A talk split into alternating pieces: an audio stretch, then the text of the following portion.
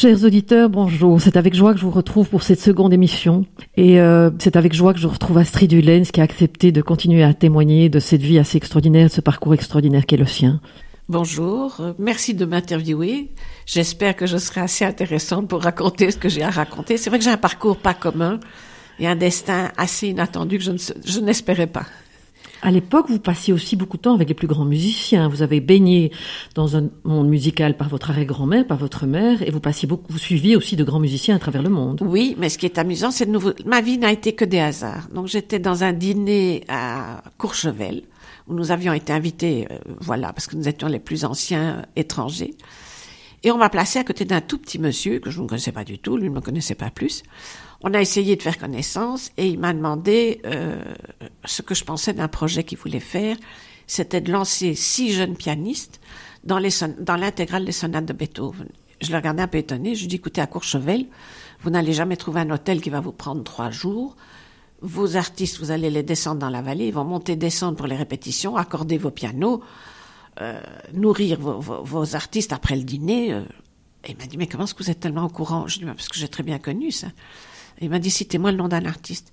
J'ai dit Maria Tipo, qui était à l'époque la plus grande interprète de Mozart au piano après Clara Askill. Une grande amie de votre mère. Et oui, et je venais de revenir des 70 ans de Maria Tipo à, Florence. Et donc, euh, ce monsieur s'appelait René Martin, et il me dit, mais pourquoi est-ce que Maria Tipo ne joue plus? Mais je dis, parce que ma mère est morte. Et je m'excuse, je comprends rien du tout. Donc j'ai commencé à lui expliquer. Et j'ai très vite compris ce qu'il voulait faire. Donc j'ai proposé, nous partagions un chalet avec des amis, les Peter Brook, euh, Françoise et Jean. J'ai tout de suite proposé à Françoise de partager la moitié du chalet avec ses six jeunes pianistes. Pour Françoise, ça a été extrêmement dur parce qu'elle venait de perdre son fils unique d'un accident. Mais je suis arrivée, le quatrième jour, je suis arrivée même à l'obliger parce qu'elle ne voulait pas. Et nous avons vécu des, des aventures invraisemblables. Ils sont venus la première année euh, quelques jours. Ils sont revenus la seconde année et ils sont restés 15 jours. Et ça, ça a été mais extraordinaire. Et à partir de là, je ne les ai plus lâchés. Et vous avez suivi René Martin dans les plus belles églises, dans les plus beaux, dans des pays incroyables au Japon. Alors René est le plus grand organisateur de musique classique en Europe. Donc c'est lui qui organise les folles journées de Nantes. Il organise des concerts pour des cisterciennes, donc cloîtrées. C'est extraordinaire d'entendre un pianiste jouer au milieu de ces nonnes euh, cloîtrées. Nous avons rencontré la supérieure qui était une femme étonnante près de Aix-en-Provence. Alors il y avait Fontevraud, l'abbaye, où il y avait des concerts aussi. Enfin, j'ai été, au Japon avec lui, j'étais euh, euh, à Istanbul. Enfin, j'ai fait plein de choses et je me suis vraiment euh, très gâtée. Vous ah, vous êtes sentie considérée comme très gâtée. Ah, j'étais d'autant par la vie, par les rencontres. Euh, disons que j'ai été extrêmement gâtée au Japon par René Martin parce que quand il m'a invitée au Japon, je venais de me séparer de mon mari, donc je lui ai dit, j'étais à Barcelone à ce moment-là quand il m'a appelé pour une exposition importante. Et je lui ai dit, René, je suis séparée. Il était très catholique et j'ai dit, si ça te dérange, je, ne viendrai pas. Il m'a dit, pas du tout, je t'attends. Donc je me suis amenée à Tokyo et j'avais pris trois valises avec moi parce que je venais de me séparer, mais je voulais rester plaisante vis-à-vis -vis de mes jeunes musiciens. Donc j'avais trois valises, très malin. Et euh, la première demi-heure, j'ai débarqué comme il y avait personne. Je suis partie dans une galerie que j'avais appris, qui était au Diable Vauvert. J'ai pris un taxi. Je parle pas le japonais. J'ai trouvé les photos que je cherchais depuis dix ans. Et je suis revenue avec une immense farde qui fait la moitié de la table. Donc j'avais mes trois valises, ma farde. Et René m'a installé au restaurant du dernier étage d'un très très bel hôtel. Et je ne réalisais pas du tout que ce n'était que pour les musiciens. Donc du coup, moi j'étais intégrée dans le monde de la musique et j'allais au concert de 9h du matin à minuit tous les jours. Et j'ai rencontré des gens, mais passionnants. Ça, c'était une autre de mes aventures. Astrid, vous venez d'une lignée de femmes assez incroyable, votre grand-mère, votre mère, et euh, très vite vous continuez à chercher des femmes totalement atypiques et des femmes libres. À un certain moment, vous rencontrez Shikeba Hashemi, qui est quand même une rencontre vraiment décisive dans votre vie. Euh, Shikeba est afghane, elle a créé Afghanistan libre. Peut-être que vous pouvez nous en parler de cette rencontre. Mais Shikeba, disons que c'est la Jeanne d'Arc des temps modernes. C'est une fille qui, euh, qui a dû s'enfuir de chez elle euh, quand elle avait 11 ans, qui a été arrêtée dans le bus qui conduisait sa mère et elle. Toute la famille était déjà partie, c'est une famille de 14 enfants. Le père était mort. Vivant à Kaboul à l'époque. Oui. Et donc, euh, une famille très reconnue à Kaboul. Et donc, Shikeba était la dernière petite et la mère a voulu rester jusqu'à la fin pour préserver son patrimoine. Seulement, Shikeba un jour est rentrée très fière de l'école en disant qu'elle avait gagné les premiers prix, mais c'était à l'époque c'était des écoles supervisées par les Russes, et les Russes offraient à, à Shikeba une bourse pour aller à Moscou. Et ça, la mère euh, n'a rien dit. Et le lendemain matin, elle a enlevé sa fille. Elle a dit qu'elle partait se soigner au Pakistan. Et elles sont parties. Euh, à travers la montagne, vraiment. Non, non, dans un bus avec des passeurs. Et en route, il y a eu euh, la police afghane, supervisée par des policières euh, russes, qui ont arrêté et contrôlé tout le monde. Et ils ont vu que Shikeba avait des mains beaucoup trop soignées pour une petite euh, paysanne à la burqa et au tong. Elles l'ont jeté dehors avec un passeur et deux femmes. Et Shikeba m'a dit sa vie a été bouleversée. Le passeur a mis une main sur la bouche de la mère pour qu'elle ne crie pas. Et Shikeba s'est trouvée dans le fossé avec des gens qui tiraient sur elle, ne savaient pas d'où. Et elle a traversé la fameuse passe pour arriver au, Pakistan au bout de 15 jours avec ce passeur, ces femmes qui étaient folles, fous furieux de prendre euh, ce chemin-là. Elle a dû manger du pain pourri. Elle n'avait pas l'habitude. Le passeur lui a dit qu'il la vendrait à des nomades. Et elle m'a dit qu'elle n'avait jamais passé sur autant de bras, de jambes, Dieu, en montant cette montagne. Elle faisait deux pas en avant, un pas en arrière. Quand elle est arrivée de l'autre côté, à Peshawar, sa mère était en clinique, mourante, elle avait de l'asthme l'emphysème. Est tout de suite partie à 11 ans la chercher à l'hôpital. Quand elle est sortie de l'hôpital, euh, elle est retournée dans sa famille d'accueil qui l'a jetée dehors à 10 heures du soir en disant on ne veut pas d'une malade, alors que l'hospitalité afghane est quelque chose de sacré. Et elle s'est retrouvée dans le jardin de la mosquée, toujours ne sachant pas très bien où aller, se disant on va dormir là, la mosquée c'est safe.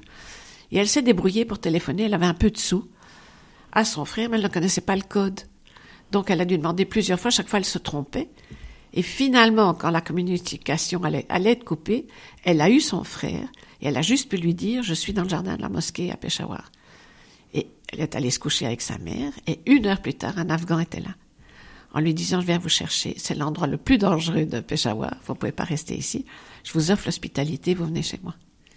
Et après ça, elles sont parties en France et elle a commencé une vie en France.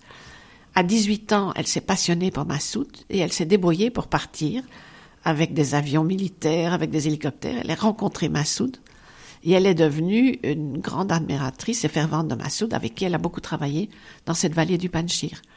Et c'est ça qu'il a décidé à sauver la vie de énormément de petites filles.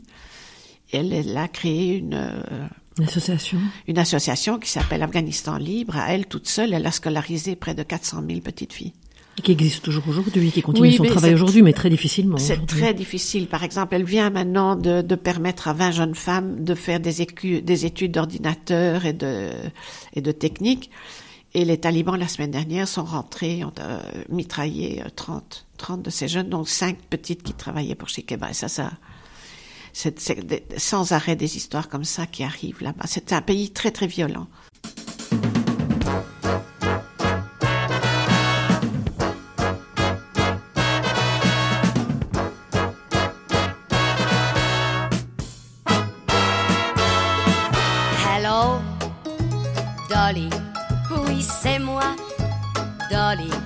Je reviens à la maison et c'est si bon.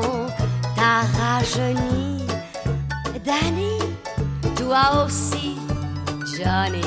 Tu rayonnes, tu étonnes, toujours beau garçon. Quelle élégance, Willy, quand tu danses ainsi sur cet air qui me rappelle les beaux jours. Oui, quoi qu'on fasse, hélas, nos vingt ans ça passe, alas, mais on revient toujours à ses amours. Hello, Dolly, oui c'est moi, Dolly. Dans le monde entier, on connaît mon prénom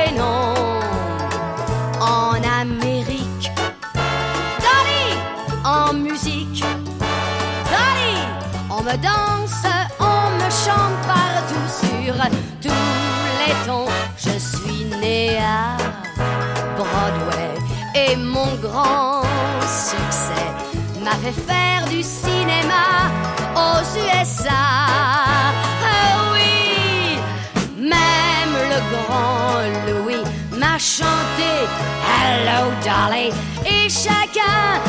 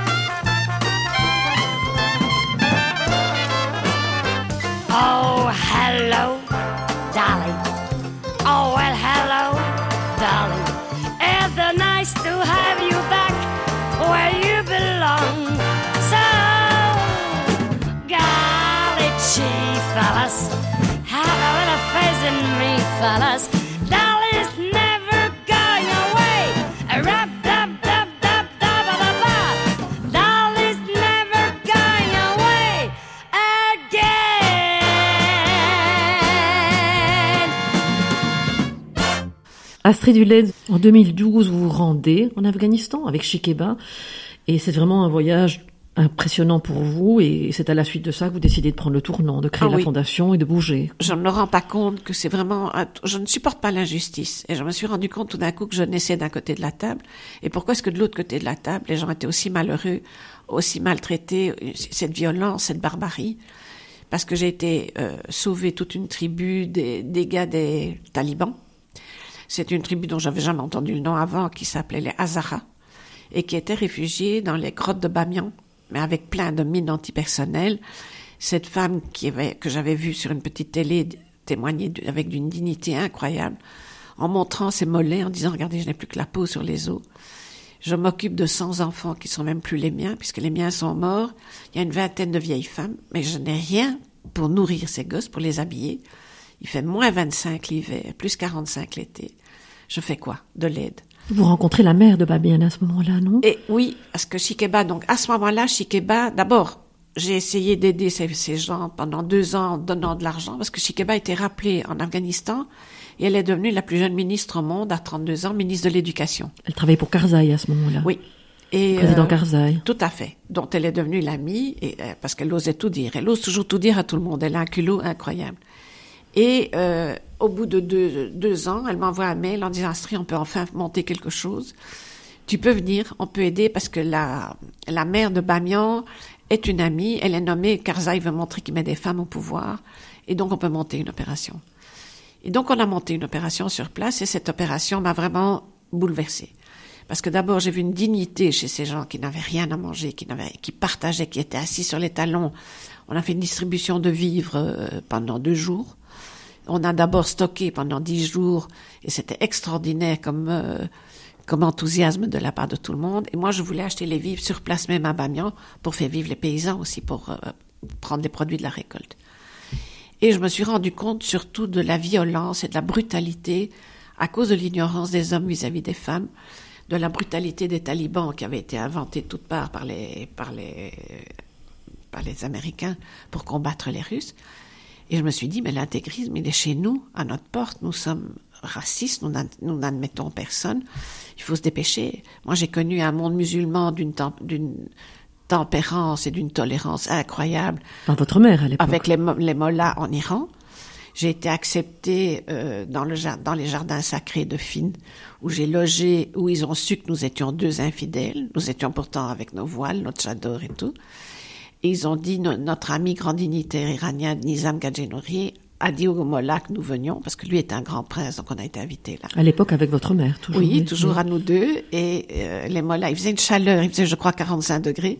Et les mollahs nous ont dit, je n'oublierai jamais dans cette grande salle où nous étions tous assis par terre, voilà, de 11 heures du soir à 5 heures du matin, nous vous laissons les bassins sacrés à votre disposition, allez nager. Et donc nous nagions la nuit sur un pied, parce qu'il n'y avait pas moyen de nager autrement, parce qu'il y avait c'était trop peu profond, au milieu des canards, des roses et des cyprès de près d'Ispahan. Ça, je n'ai jamais oublié. Donc une tolérance incroyable. Et tout d'un coup, je trouve une barbarie. Des- On, on tue, on assassine, on fait des horreurs. Et je me dis que ça va arriver chez nous. Donc, euh, j'avais une découvrez ça collection. en Afghanistan avec Shikeba à l'époque, Voilà. en 2012, oui. Et donc, c'était avant 2009, mais donc 2012, je crée la fondation parce que j'ai la chance d'avoir une grosse collection Et je me dis, ça peut Collection servir. de photos à ce Photos à moment-là. ce moment-là. J'ai donc quitté l'art contemporain parce que pour moi, c'était devenu du business. Ça ne m'intéressait plus. On ne parlait plus de la, de l'aventure intellectuelle avec les artistes. On parlait du statut social de ce qu'on pouvait payer. Mais ça, ça m'intéressait pas du tout. Donc moi, j'ai quitté ce monde-là, peut-être à tort ou à raison, je n'en sais rien. Et je me suis tournée vers la photo parce qu'à l'époque, les artistes, surtout les photographes américains, insistaient sur le monde de demain qu'on allait offrir à nos enfants. Un monde, comme ils disaient eux-mêmes, la déshumanisation de l'industrialisation. Et donc ça m'a passionné. Moi, je venais de l'art conceptuel minimal. Je suis passée très vite de l'autre côté et j'ai acheté des photos relativement chères pour l'époque, mais dont personne ne savait. Enfin, il y avait Vous adressiez à un art que personne ne regardait à ce moment-là. Très, hein enfin, Très non, peu. peu. L'élite, l'élite intellectuelle, plutôt les conservateurs, les directeurs de musée, ils regardaient. Mais les autres, non. Pas du tout. Et donc, moi, j'ai acheté des photos dont personne ne voulait. Et la chance que j'ai eue, c'est de me rendre compte que c'était un patrimoine qui allait disparaître. D'abord, le papier, le tirage argentique, la matière va disparaître, la qualité du papier. Et je me suis aussi rendu compte que c'était une période qui allait un jour être historique de changement. Et comme j'ai toujours dit en riant, j'ai juste assez de sang juif dans les veines pour être un peu intelligente. Et je crois que j'ai pris peur aussi parce que nous avons vendu la raffinerie Tire-le-Montoise et nous sommes devenus des banquiers, des gens d'affaires. Et j'ai pris peur. Je crois que j'ai voulu faire une cagnotte pour mes enfants. Et je me suis dit, la seule cagnotte que je connaisse, c'est l'art. Donc j'ai commencé. Mais j'ai jamais investi dans l'art valeur argent. J'ai investi pour la démarche intellectuelle. Maintenant, je suis récompensée, mais je l'ai jamais fait pour ça. Au départ, c'était vraiment pas ça le but. Vous disiez que vous vouliez vivre plutôt que de rêver aussi en créant la fondation. Mais oui, et je voulais surtout, moi, mon but a été pendant tout un temps, pendant huit ans et demi, de faire un programme pédagogique avec les enfants du quartier. J'ai choisi un des quartiers les plus pauvres de Bruxelles pour justement permettre à ces enfants d'ouvrir les yeux, de se rendre compte. J'ai réussi au-delà de mes espérances.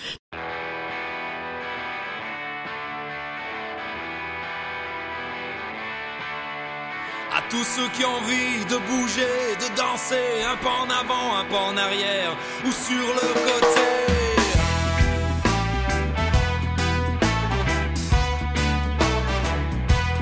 Eh ben,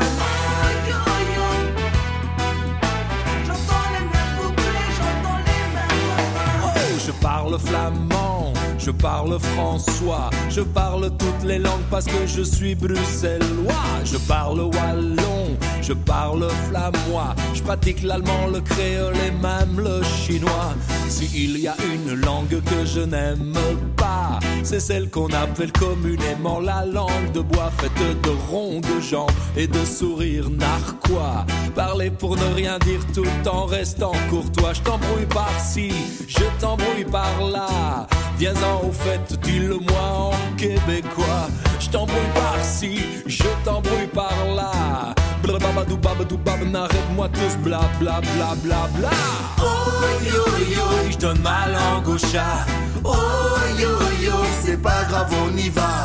Je comprends rien, mais du soir au matin, j'entends les mêmes couplets, j'entends les mêmes refrains. On boit pas que de l'eau, mais quand il faut, on se mouille. Faut pas que le son s'arrête quand ça danse, mais ça rouille. Faites cesser les bombes, y a des mômes qui dérouillent. La tristesse rend ma boule. Pourquoi partir pour faire fortune et revenir bredouille? Pourquoi vouloir passer son temps à surveiller ses fouilles? Pourquoi suivre la propagande et mourir con et bête? C'est trop pour un seul homme et doudou bouge tes fesses. Oh yo yo, je donne ma langue au chat. Oh yo yo, c'est pas grave, on y va. Soir au matin, j'entends les mêmes couplets, j'entends les mêmes refrains.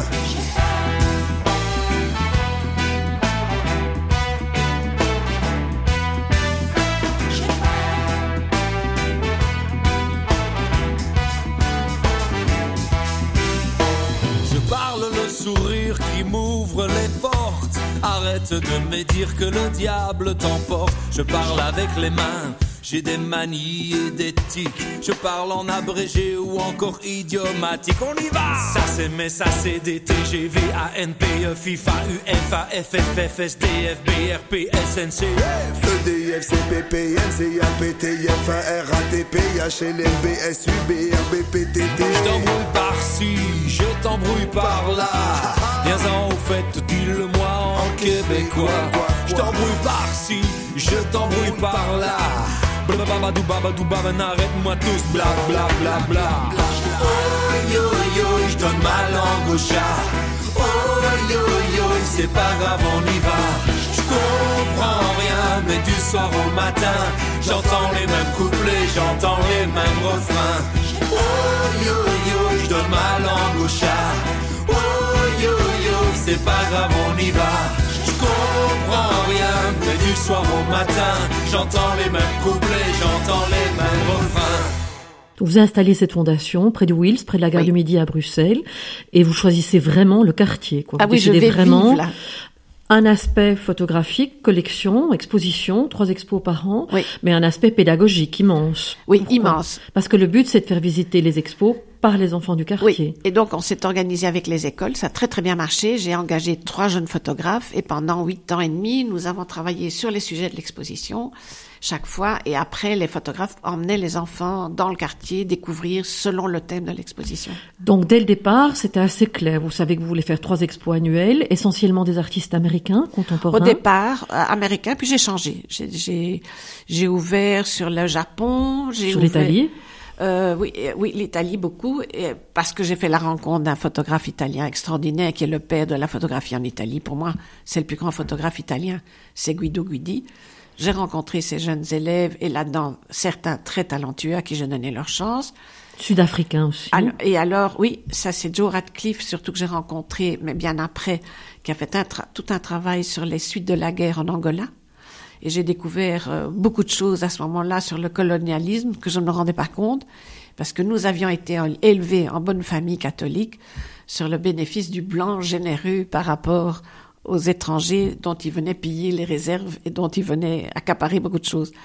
Mais donc, nous avons été élevés vraiment dans un altruisme complètement inconscient. Et je me rappelle que quand il y a eu l'indépendance du Congo, moi j'ai été chauffeur bénévole pendant six mois, conduire les gens au milieu de nulle part. Été très choquée de voir que les gens étaient tristes d'avoir quitté leur frigo et leurs affaires et pas du tout ce qu'ils avaient fait à l'époque. Ça, c'était un des chocs aussi. J'avais 18 ans. Mais Astrid Hulens, quand vous commencez, je pense que c'est important que vous expliquiez aux auditeurs, c'est pas de l'art décoratif, hein, ce ne sont pas des photos du tout décoratives. Ah quoi. Le but vraiment, c'est de questionner les gens, un travail documentaire, Oui. euh, bon, euh, et c'est de aussi euh, montrer un regard différent sur les situations. Oui, par exemple, je peux donner un exemple très typique, c'est Mitch Epstein, qui a vu un tout petit entrefilet dans un journal américain d'une euh, d'une usine atomique qui avait une fuite et qui avait dédommagé tous les gens du village. Donc il est allé voir sur place et il s'est tout de suite fait attaquer par la police parce qu'il a sorti son trépied, sa, sa chambre noire. Il y avait une équipe de blacks qui jouaient au rugby, ils sont particulièrement costauds, devant cette usine, cette centrale. Et tout de suite, les flics ont voulu casser son appareil et tout, ne comprenaient pas. Le FBI l'a arrêté. Et c'est ça qui l'a poussé à faire ce fameux travail qui s'appelle American Power, parce qu'il a une fille unique et il s'est dit, mais quel est le monde de demain que l'Amérique offre à nos enfants? Un monde euh, magnifique, mais un monde pourri aussi. Donc il s'est intéressé déjà à l'époque au changement climatique, aux ouragans, au pouvoir, des, par exemple, du maire de Las Vegas, qui a gaspillé des, des, une eau inimaginable et qui est allé à 400 kilomètres de là ruiner des paysans américains pour prendre l'eau. Ces, ces paysans ont, ont fait un procès qu'ils ont évidemment perdu parce que Las Vegas a trop de pouvoir. Et donc Mitch a fait un travail extraordinaire qui est un de ses grands travaux pour dire quel est le monde de demain. Et il n'a pas tout à fait tort. Astrid, merci pour cet entretien. Euh, nous nous retrouvons très rapidement pour une dernière émission. Avec grand plaisir, j'accepte.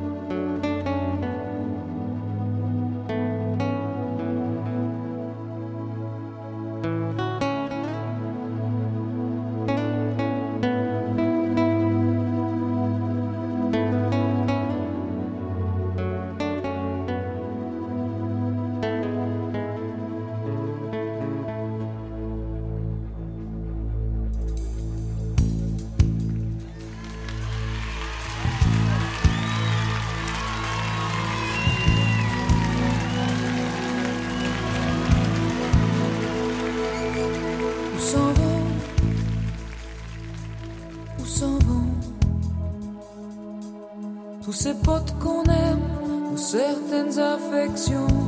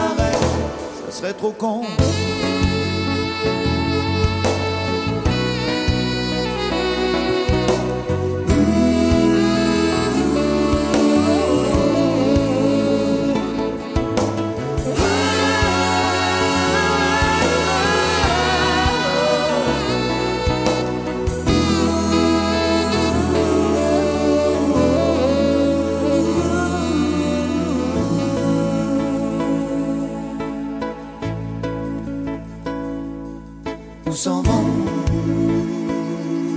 Où s'en vont? Tous ces portes qu'on aime, certaines affections.